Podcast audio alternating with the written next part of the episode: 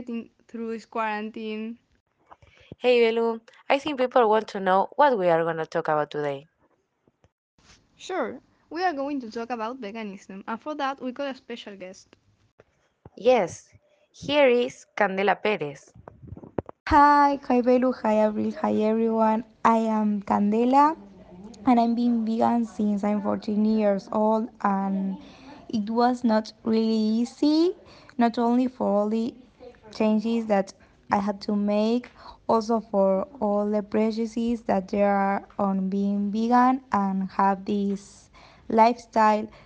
Hi, Cande. Before inviting you, we decided to ask our followers the doubts they have on this topic. Exactly. There were questions like Why did you become vegan?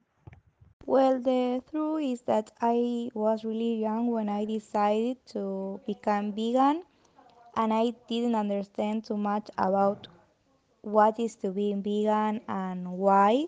But the only thing I knew is that I was very sorry about the suffering of the animals, so I decided to stop consuming them.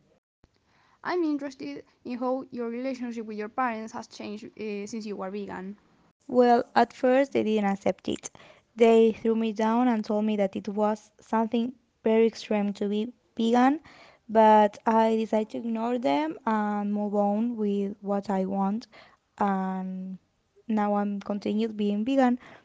I think it is really important for people to know that they always have to follow their ideals regardless of what the, their parents, friends, etc. think.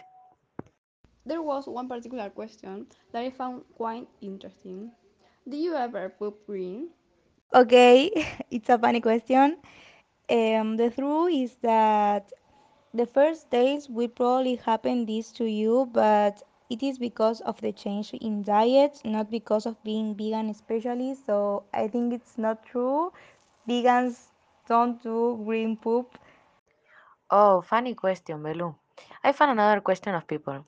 Are you to know when a candy that you want to buy is vegan? This question seems useful to me, since many times you are not at home when you go by a kiosk to look for. The truth is that it's complicated because you have to read ingredient by ingredient, but this is only the first day because later you start to know which candy or which thing you can eat and which thing you cannot eat. Mm, horrible.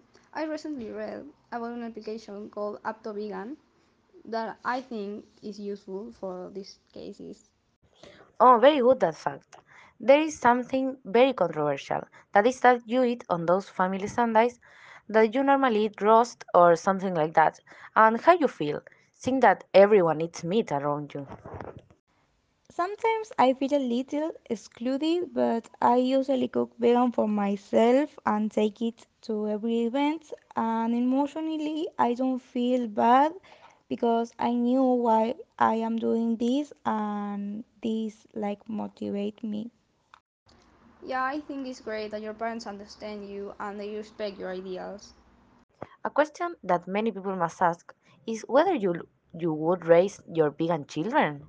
I am a long away from being mother, but I think I will raise them eating vegan.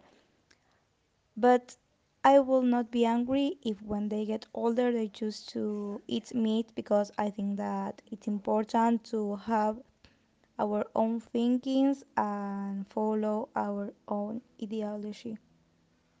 Mm, yes, I think that it's okay that they decide by themselves what they think is okay or is the best. Do you ever think about stop being vegan? Yeah, sometimes I get fed up and I think about being vegetarian again, but I don't regret it. I even tried to eat a non-vegan cake in the school, but I instantly regretted it and sprouted it out. Oh, funny. Since you named the school, I'd like to know how your group of friends take this. They either mock you or accept you. Yes, they mock me, but with a sense of humor. I don't take it personally because I know that they are not trying to hurt me. They only want to be funny. Hmm. So you got great friends. Did you ever have a partner who wasn't vegan? had a partner who was not vegan, and the only thing that bothered was that at dinner time we had to cook different meals or order in different places, and with the time it was a bit annoying. And now I go out with someone vegan, and the truth is that is much more comfortable. Oh, I really would like to have a partner who also shares my ideals. Obviously, but I think it's also good to have someone to debate about that and have different opinions.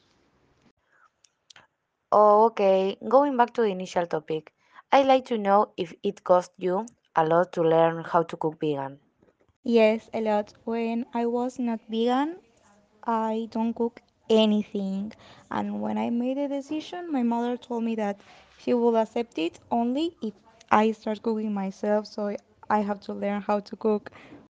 Yes, maybe at the beginning it was hard, but I think that is good because you can define your taste and you can cook the way you want. Well, we could say that here our interview ends. We hope that we have answered all your doubts about vegans, and thanks to our guest for being so patient with our questions.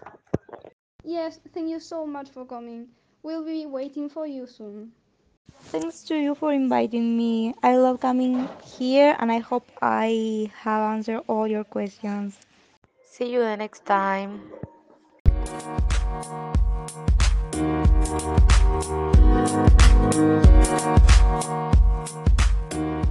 back.